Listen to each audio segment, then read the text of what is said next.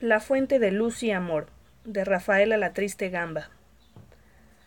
Rafaela la Triste Gamba inició su carrera literaria cuando apenas estudiaba el quinto año de primaria.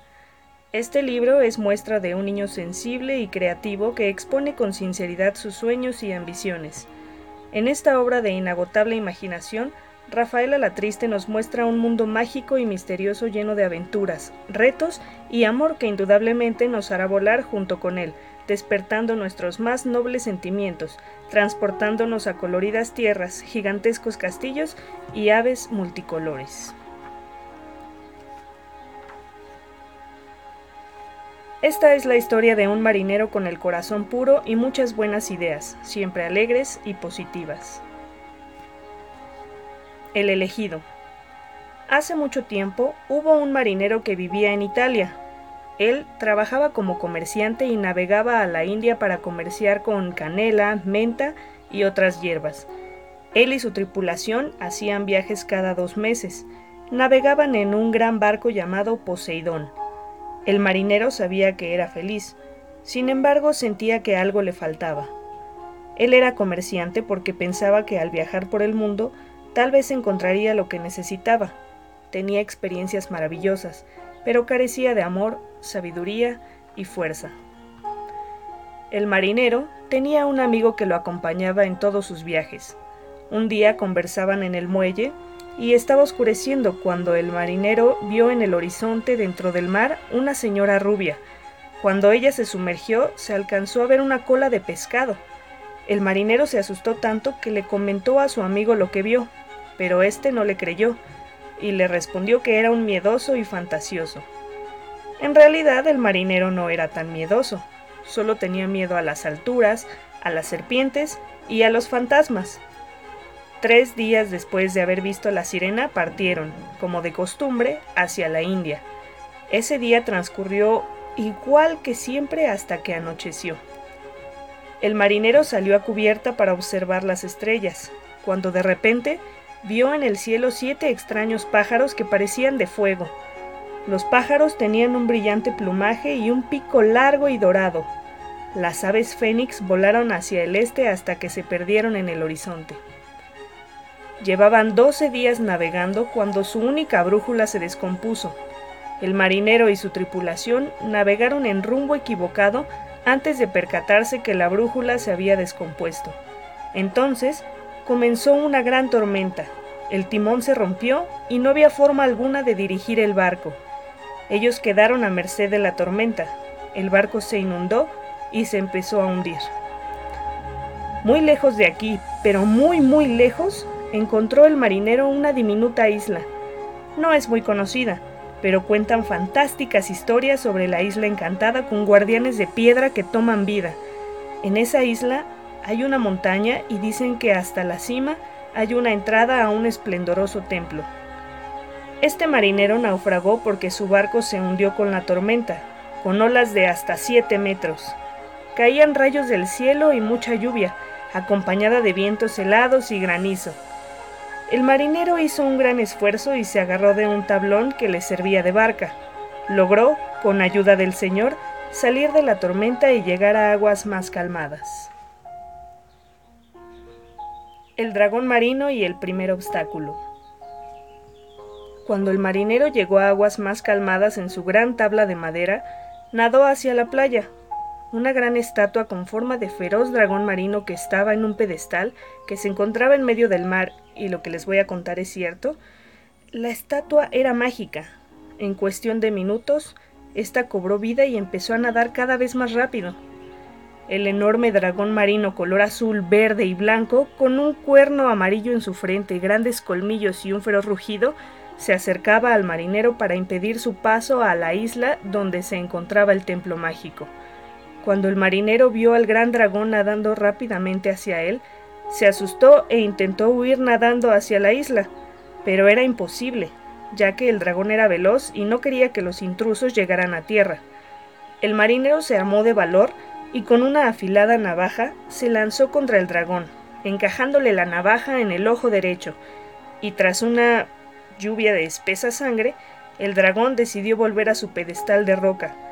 El marino nadó hasta la playa donde más peligros y obstáculos le esperarían.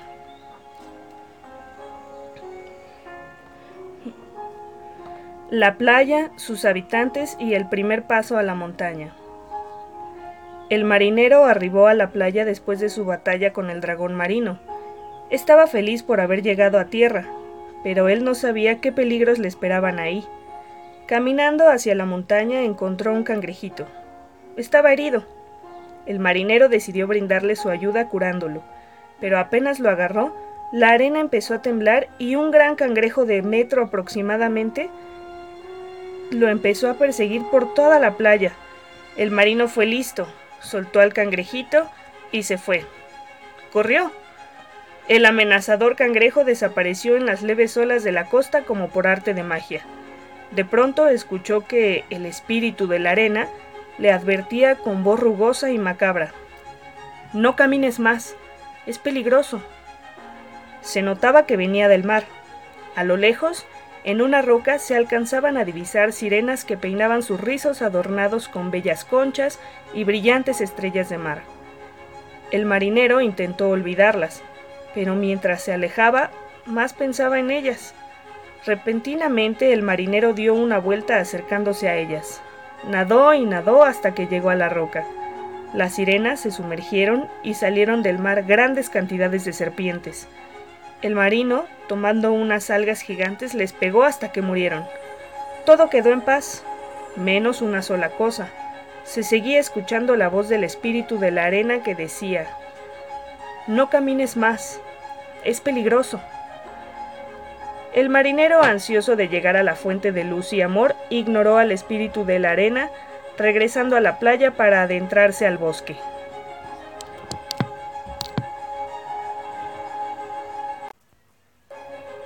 El amuleto. El marinero había escuchado una vez que en la isla había un bosque con sus habitantes, las hadas. Por eso el bosque recibió su nombre. Ahí había un hada, el hada reina, regidora de las hadas que poseía grandes poderes, los poderes de la magia del bosque y de la naturaleza verde. El marinero, interesado, se adentró en el bosque, donde la paz regía se escuchaban los aleteos y las agudas vocecillas de las hadas. No era extraño ver a las hadas pasar entre planta y planta. El marinero asombrado caminaba y caminaba. De repente, se encontró con una extraña planta que parecía tener una especie de boca. El marinero se acercó para verla mejor. Ya estando como a 30 centímetros de tan extraña planta, ésta se empezó a mover de un lado a otro, enfrente y atrás, Abrió su boca y se lo tragó de un bocado. Luego la cerró y se envolvió en sus grandes y verdes hojas, quedando como una flor todavía envuelta en sus hojas listas para florear. Las hadas veían sorprendidas y atemorizadas a la vez, pero nadie ayudaba al marinero que estaba dentro de la flor. De repente, una gran hada salió. Era el hada reina, de la que él había escuchado hablar, que con su magia ayudaría al pobre hombre que se encontraba dentro de la flor carnívora. El hada reina de nombre Dría invocó a la magia del bosque y la planta se desenvolvió de su bella envoltura, de grandes y finas hojas verdes, y dejó ir al marinero. Dría, el hada reina, lo llevó a un lugar más seguro. El marinero preguntó que quién era ella y ésta le respondió Yo soy Dría, el hada reina regidora de las hadas y dueña de los bosques. Soy parte de un círculo de poder mágico donde nos encontramos todos los espíritus.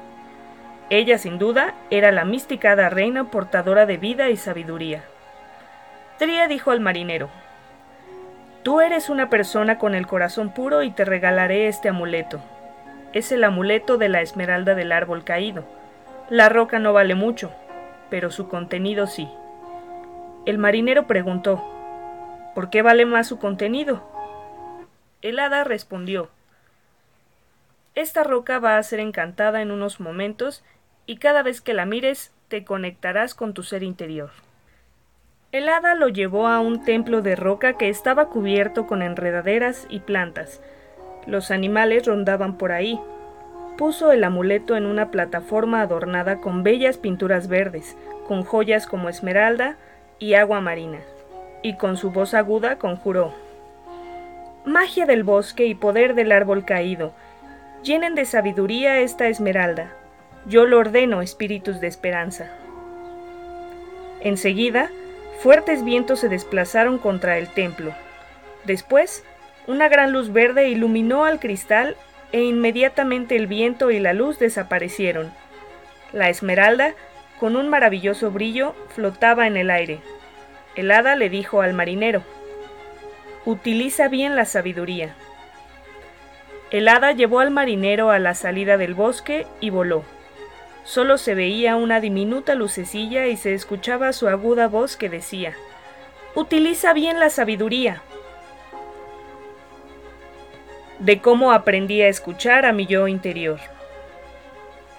Al salir del bosque de las hadas, donde Dría regía y obtuvo su amuleto, la esmeralda del árbol caído, que le ayudaría a llegar al templo de la fuente de luz y amor, llegó a una planicie llena de plantas parecidas al trigo, gran pasto seco y pequeñas florecillas de colores verde y rosa.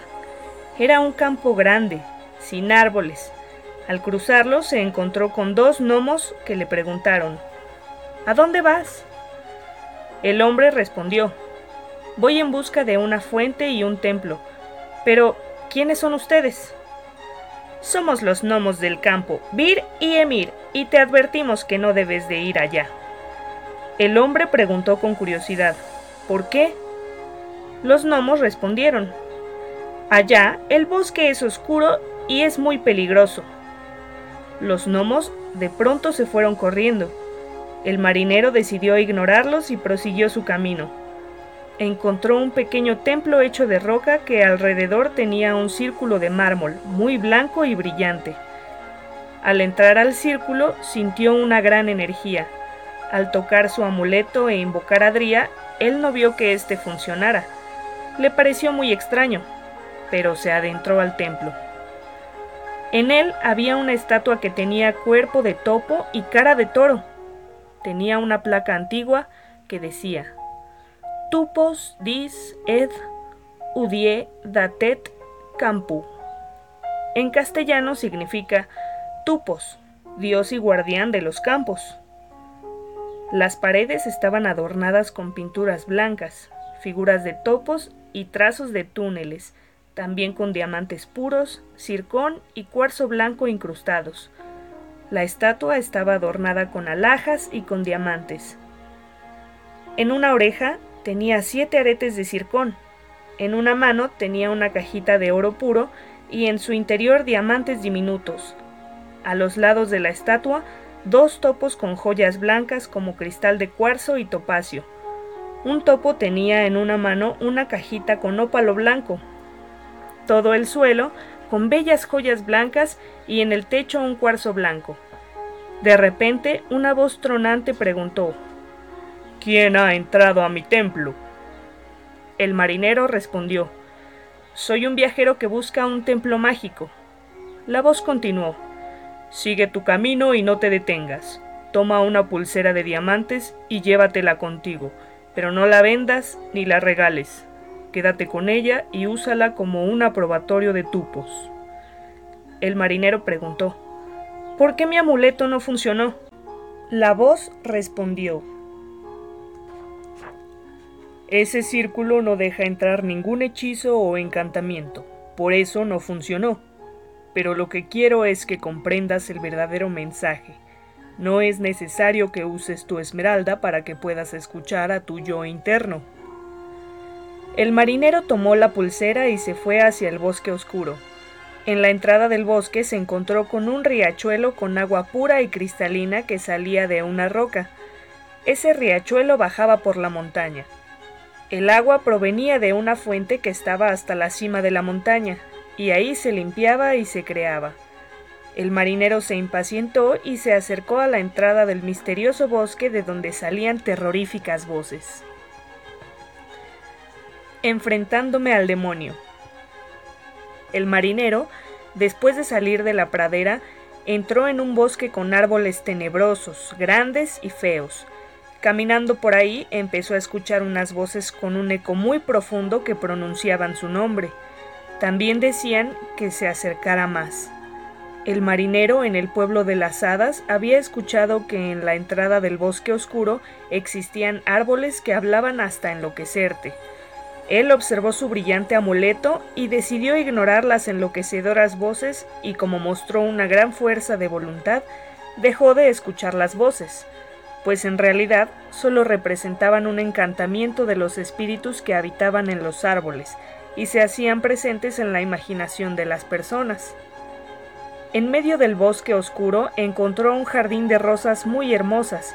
De sus espinas colgaban anillos de oro puro y muchas joyas.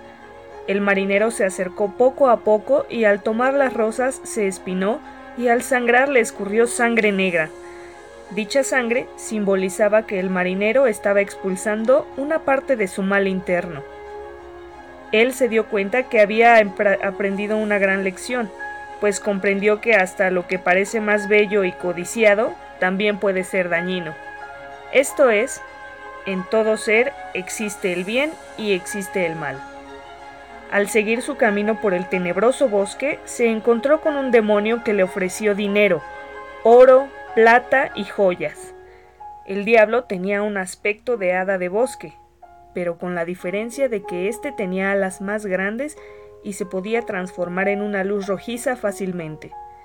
El marinero no aceptó el ofrecimiento del diablo, pues sabía que el peso de tal tentación haría más lento y difícil su camino a la cima. El diablo lo, el diablo lo desesperó y el marinero empezó a gritarle Ya no me sigas. Márchate. El diablo, de ser una diminuta luz, se transformó en una gigante y feroz esfinge que empezó a perseguirlo, exhalando fuego por la nariz, destruyendo todo a su paso. El marinero se encontró con el gnomo Emir, quien lo llevó a una cueva cercana.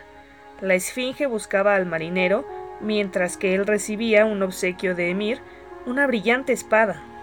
Emir dijo, Esta espada era de Vir, y te la otorgo a ti, pues solo tú, que eres hombre de corazón puro, puedes matar con ella a la feroz esfinge. El marinero salió y sacó la espada de madera y cobre y se dirigió hacia la esfinge. Esta levantó al marinero y ahogándolo con su aliento de azufre, dijo con voz brusca Tú me has hecho enojar. Aparte te ves delicioso y darte una mordida o dos no me harían daño. El marinero con su espada picó en la mano a la esfinge y de un salto fue a dar a un árbol. Luego se acordó de Dría y de las hadas del bosque, tomó su amuleto en las manos y gritó Dría, reina de las hadas del bosque, auxíliame. De repente, las hadas llegaron al ataque, dirigiéndose por encima de los árboles. Dría le dijo al marinero Aquí estamos y hasta aquí llegamos. Lo único que podemos hacer por ti es encantar tu espada. Y así fue. Todas las hadas hicieron un círculo en el cielo y con sus agudas risas encantaron la espada. Inmediatamente se fueron gritando como si estuvieran en un holgorio. El marinero tomó con fuerza la espada y la lanzó sobre la gran esfinge.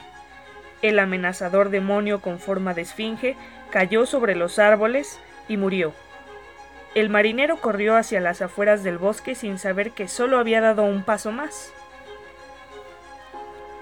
Katanga, el dios fuego. El marinero, después de salir del bosque oscuro, estaba ya cansado, así que decidió tomar un descanso. Estaba dormido cuando en sus sueños él veía que estaba en un volcán donde una monstruosa serpiente lo iba a devorar. Cuando un espíritu lo rescató, el marinero despertó y vio que un espíritu parecido a un gran armadillo estaba frente a él. Entonces preguntó, ¿Quién eres tú? El espíritu, observando el amuleto que Dría, que le dio, dijo, Yo soy Katanga. De repente, de una llamarada, ambos aparecieron en el palacio de Katanga. Mientras que ellos platicaban, llegaron los sirvientes del fuego. Mito, el guardián del fuego azul, Mutep, el guardián del fuego naranja, y Sátiro, el guardián del volcán. El marinero recorría el castillo cuando una gran tormenta de nieve tomó por sorpresa a sus habitantes, que estaban adentro. Todos intentaron hacer algo, pero era casi imposible. La ardiente lava que brotaba de los cráteres del rocoso suelo de la cueva se endureció hasta quedar tan sólida como el diamante. La temperatura bajaba cada vez más. Entonces el marinero sintió su magia interna y con mucha concentración logró que la tormenta se desvaneciera. La lava volvió a brotar y la temperatura a subir. Katanga le dio como obsequio un anillo de rubí y oro de alquimista. El marinero se quedó satisfecho de haber conocido al segundo espíritu y de haber hecho una buena amistad. Los alebrijes de vapor. El marinero, después de visitar a Katanga, llegó a un misterioso lugar llamado Pozos de Alebriá, donde los alebrijes habitaban. Confundido preguntó a una planta parlante, ¿Qué es un alebrije? La planta contestó, Un alebrije es un ser único. Sigue tu camino y verás por qué. El marinero decidió no hacerle caso a tan extraño comentario y subiendo la montaña se encontró con un letrero que decía Posium dium Saphirus alebria, escrito en latín alebrial, el idioma natal de los alebrijes. Al llegar al pozo de Alebria, se encontró con lo más impresionante que podía existir en la isla, la tierra de los alebrijes. Un alebrije llamado Safaus preguntó: ¿Susurafium? El marinero se quedó callado porque no entendía tan extraño idioma. Así que el alebrije replicó: No hablas latín, ¿verdad? El marinero tartamudeó. Ah, ah hablo el idioma que, tú acabas de pronunciar. Safaus dijo, Hace más de 700 años que ningún humano pasa por aquí, así que te llevaremos ante el rey, pero en lo que llegamos al gran pozo de Kadoki, te contaré nuestra historia. Los alebrijes somos combinaciones del mundo animal de este planeta. Por ejemplo, yo soy mitad pez y mitad abeja. Cada alebrije es diferente y tiene personalidad diferente. En su trayecto al Gran Pozo se encontraron con Aured, un alebrije con el poder de controlar los cielos polares. Aured comentó que los alebrijes tienen el poder de controlar la naturaleza polar.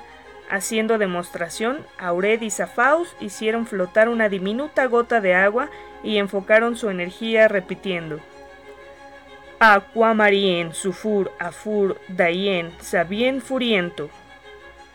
Sufur y Auder empezaron un gran espectáculo. Las luces polares brillaban intensamente y la gota se transformó en un bello y transparente cristal. Zafaos y Arden, después de demostrar su gran poder, solicitaron audiencia con su majestad Acuaria. Al llegar al gran pozo, el rey preguntó que quién era el ser humano que había venido a visitarlo. El marinero entró y habló con el rey Acuaria, quien le advirtió la maldad de la medium que vive en un diminuto pozo del sur. Lo que nadie sabía era que la medium los espiaba, junto con Siriam, su foca libélula, por medio de una antigua bola de cristal. La medium, ya cansada de los alebrijes, decidió preparar uno de los conjuros más dolorosos y horribles de la magia polar, la danza de espadas. La medium tomó cuatro espadas y las colocó en la posición adecuada, y con un viejo verso inuit creó un tornado de vapor con largas y finas agujas de hielo en su interior y poco a poco el tornado se acercaba a Alebria. Aquaria, al enterarse, ordenó a todos los alebrijos preparar el conjuro boomerang más efectivo llamado el espejo de hielo. Todos los alebrijes se reunieron y concentraron su energía en el mismo punto. Acuaria daba órdenes en la tila alebrial y las luces polares deslumbraron al temeroso marinero. De repente, a lo lejos se empezó a divisar el torbellino de agujas y en ese momento Acuaria dijo el antiguo conjuro de los chamanes neozelandeses. Taed.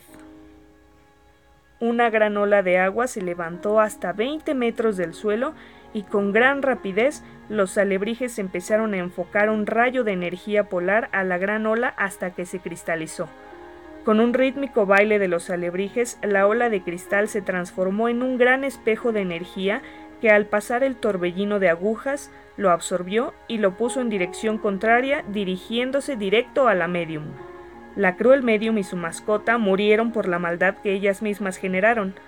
Todo lo que sale de un alebrije tarde o temprano regresa a él. Aquaria agradeció al marinero por visitarlos y le confirmó que tuviera cuidado con los golem. El tiempo de los golem. El marinero se dirigió hacia el templo de los golem y fue cuando se dio cuenta que la isla se dividía en dos partes. La Lix Aprendix, que en latín significa la isla del aprendizaje, y la Lix Spiritus, que significa la isla de los espíritus. Ahí encontraría algo más que aventuras. Las islas estaban separadas por un puente de paja que daba la impresión de que estaba flotando en el aire. De un lado del puente estaba el marinero y del otro lado el templo. Al puente le llamaban el puente de la fe. El marinero, al darse cuenta de esto, cerró los ojos y lentamente cruzó el vacilante puente. Al llegar al otro lado, sintió una gran felicidad. Era una felicidad extraña, una felicidad que parecía surgir de la nada. Se sentó a admirar el bello paisaje compuesto por coloridas flores y vivaces insectos, todos iridescentes. Al seguir su camino hacia la entrada del templo de los golem, intentó imaginar qué vería ahí, y de pronto, sin darse cuenta, llegó a aquel gran templo. Al abrir sus vestuzas puertas, una gran cantidad de antorchas se encendieron despertando a todos los golem que dormían.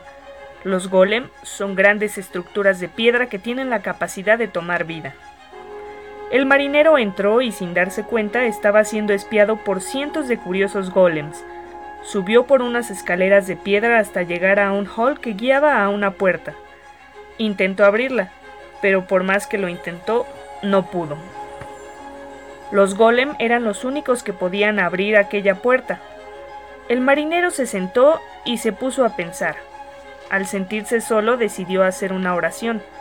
De repente escuchó una voz profunda que decía, Busca tu camino en el borde de la pared. El marinero se preguntó meditabundo, ¿qué habría querido decir?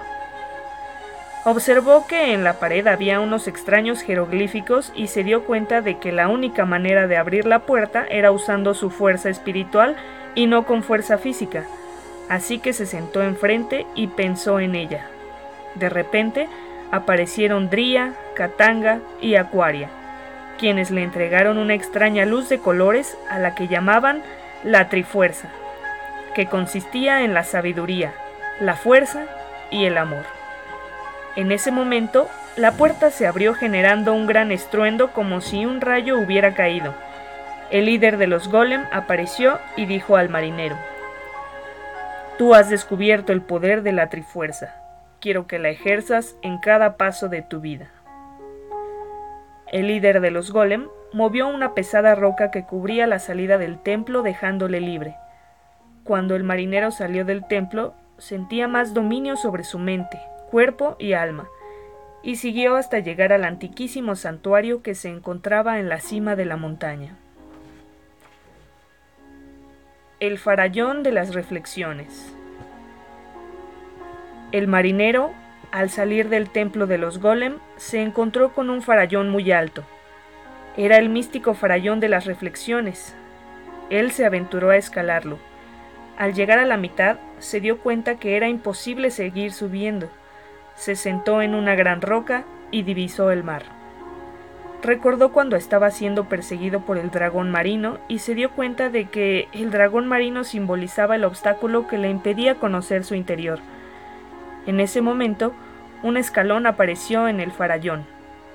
En su visita en el templo de los golem, había escuchado hablar sobre los siete escalones del aprendizaje, entonces reflexionó sobre cada una de sus aventuras y se dio cuenta de que al ayudar al cangrejito herido en la playa, sus intenciones fueron buenas, pero que algunos seres malinterpretan la bondad. Después, descubrió su sabiduría interna y aprendió a cultivarla. Aprendió a también que no necesitaba un amuleto para poder escuchar a su corazón. se dio cuenta de que no todo lo bello es benigno, y que el mal que uno crea dificulta el camino a la paz. Descubrió su fuerza interna y se dio cuenta de que cuando haces el mal a alguien, tarde o temprano te afecta a ti. De repente, los seis escalones restantes aparecieron para revelar el mayor secreto. La entrada al santuario. El marinero al final del farallón encontró una vereda que llevaba a la cima de la montaña. El espíritu del viento lo observaba detrás de un árbol soplando una ligera y cálida brisa. Subió la vereda muy despacio. Cada vez hacía más frío y se podían ver las estrellas aún de día. A la mitad del camino había un grupo de mariposas que volaban de un lado a otro indicando el camino. Entonces llegó hasta la punta de la montaña donde encontraría una gran fuente donde brotaba agua totalmente pura.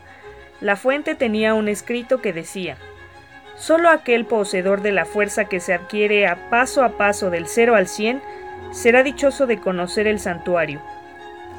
Entonces encontró un túnel detrás de la fuente. El marinero entró al largo y oscuro túnel. El túnel descendía cada vez más hasta llegar a una cueva. Al final de la cueva había tres entradas, pero solo una era la correcta. Primero fue al túnel del lado derecho. Era un túnel muy largo. De repente, un temblor agitó el túnel. Este temblor provocó que el marinero resbalara y también hubo unos cuantos derrumbes.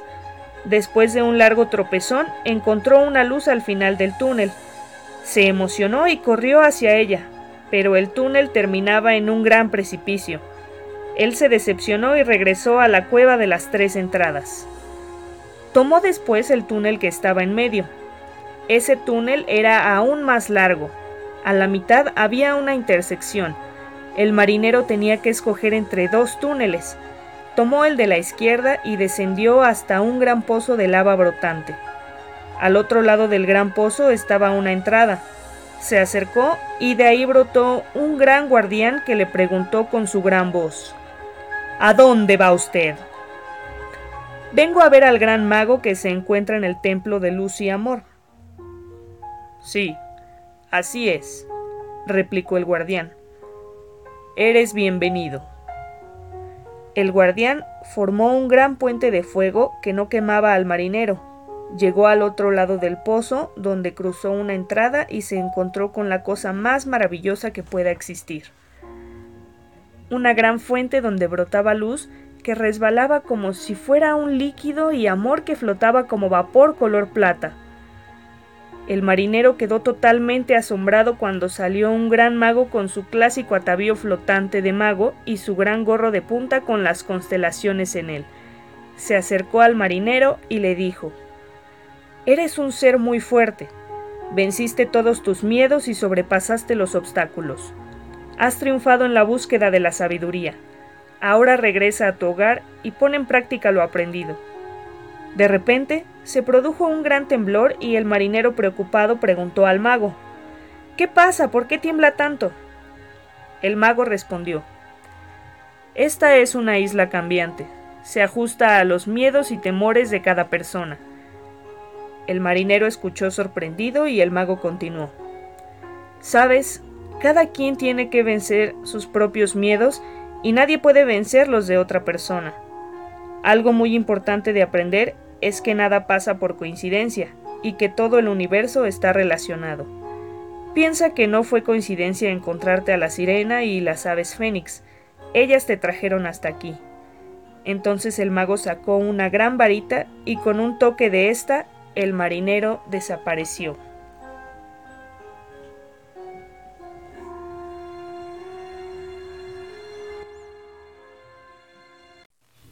Narración por Jessica Padilla.